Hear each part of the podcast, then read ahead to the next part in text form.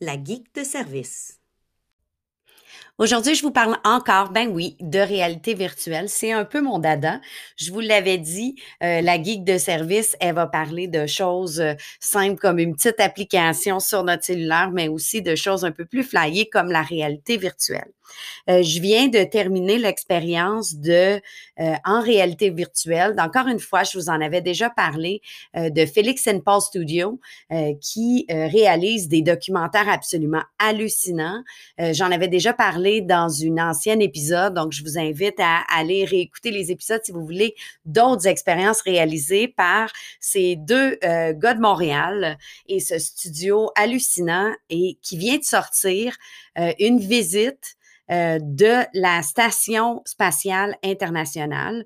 Ce sont quatre documentaires. Un premier est disponible. Il s'appelle Adapt. Euh, je l'ai visionné en anglais. Je pense pas qu'il soit disponible en français pour le moment. Je ne sais pas si c'est dans leur plan de le faire. Euh, mais bon, c'était pas une problématique pour moi que de l'écouter en anglais. Si on parle anglais suffisamment, je dirais que l'expérience en vaut la peine de toute façon.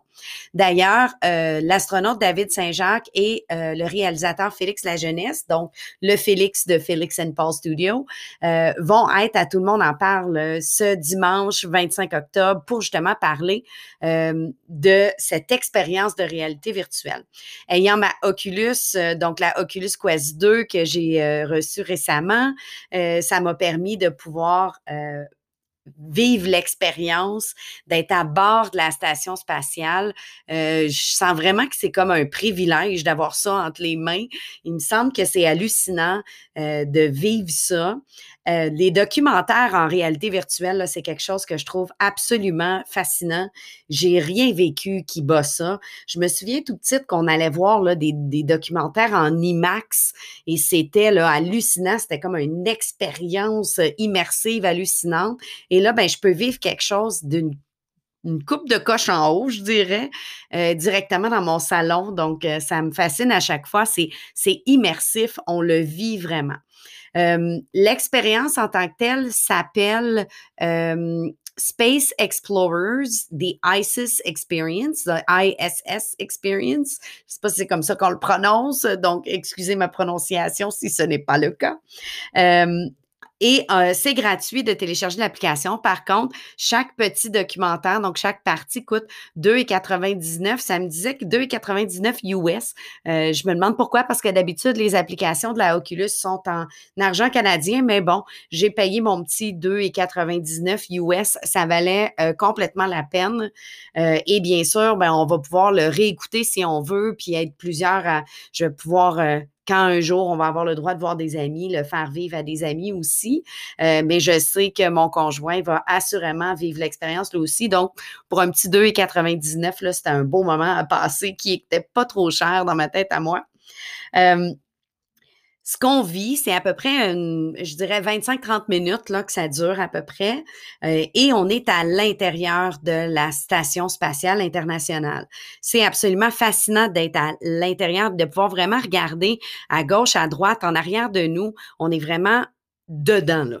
Donc, on peut vraiment voir toutes les petites parties. Moi, j'ai été fascinée de voir le nombre de fils et de gogos et d'équipements qu'il y a autour de ça. Euh, je trouve ça hallucinant de regarder les astronautes naviguer tout ça en apesanteur. Me semble que j'aurais peur de décrocher un fil puis que tout explose. Euh, c'est d'ailleurs mentionné comme une des difficultés à un moment donné. Il y a une conversation entre deux astronautes qui discutent justement de comment faire attention pour pas se mettre à déconnecter euh, X, Y, euh, Z de fil qui va faire que tel ordinateur ne fonctionne plus. La thématique de adapt, donc s'adapter, est vraiment présente à tous les moments, s'adapter à la pesanteur, mais s'adapter à la vie confinée comme ça, euh, s'adapter à, vivre avec euh, très peu de gens. Ils sont deux, puis à un moment donné, ils sont cinq. Il y en a trois qui viennent les rejoindre. Donc, cinq dans des petits espaces en apesanteur, s'adapter à cette nouvelle réalité. Je trouve que c'est une belle réflexion sur ce qu'on vit présentement aussi, là, sur la capacité d'adaptation de l'être humain. Donc, être capable de s'adapter à vivre là-dedans, là, je me disais, moi qui chiale parce que euh, présentement, je dois limiter les visites puis ne pas aller au restaurant parce qu'on est en zone rouge.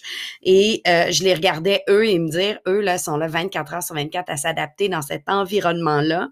Euh, ça va de, de s'adapter à comment dormir, à s'adapter à comment faire de l'exercice. Il y a des scènes absolument hallucinantes de les regarder s'entraîner en apesanteur dans ces tout est réfléchi. On voit que tout est fait pour être euh, modulé, modifié, utilisé en apesanteur. On voit très bien qu'il y a toute une équipe en arrière de tout ça pour permettre ces, ces, expériences-là. Autant euh, l'expérience de pouvoir euh, se filmer pour qu'on puisse le voir que l'expérience d'y être dans la station spatiale. C'est absolument fascinant on voit un paquet de petites choses comme on les voit manger, s'organiser justement, comment on prépare un repas en apesanteur, euh, se brosser les dents et tout.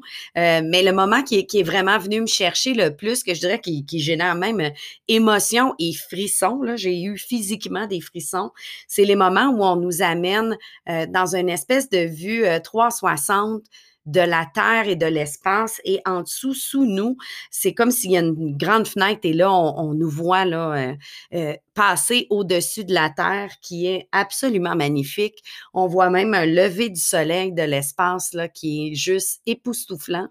Euh, assurément, je vais le réécouter parce que je pense que c'est le style de documentaire qu'on réécoute et qu'on voit des choses différentes à chaque fois. Si vous avez l'opportunité d'avoir euh, des lunettes Oculus de réalité virtuelle, je ne sais pas si ça va être disponible ailleurs. C'est vraiment euh, quelque chose qui a été fait pour Oculus, je crois. Peut-être que la HTC va offrir la même chose. Mais si vous avez l'opportunité d'avoir quelqu'un dans votre entourage qui en a un, puis que vous avez le droit de fréquenter avec les règles de COVID et tout, je vous invite vraiment à prendre cette petite demi-heure-là et à écouter ça. Je sais qu'on va offrir l'expérience aussi peut-être dans des centres où on prête des appareils de réalité virtuelle. Euh, j'ai entendu dire qu'il il va avoir l'expérience qui va pouvoir être vécue en dehors de ceux qui ont euh, entre leurs mains un appareil de réalité virtuelle, mais c'est un, incontournable. Je vais attendre avec impatience euh, les trois autres volets. Moi qui pourtant n'ai pas une maniaque de l'espace, euh, j'ai pas passé mon enfance à, lire des livres sur la Lune et les planètes et tout. Euh, j'ai tout de même trouvé l'expérience hallucinante. Donc, je vous la recommande euh, fortement et je vais écouter avec grand intérêt l'entrevue de David Saint-Jacques et de Félix Lajeunesse à Tout le monde en parle dimanche le 25 octobre. Donc, voilà, c'est ça pour aujourd'hui.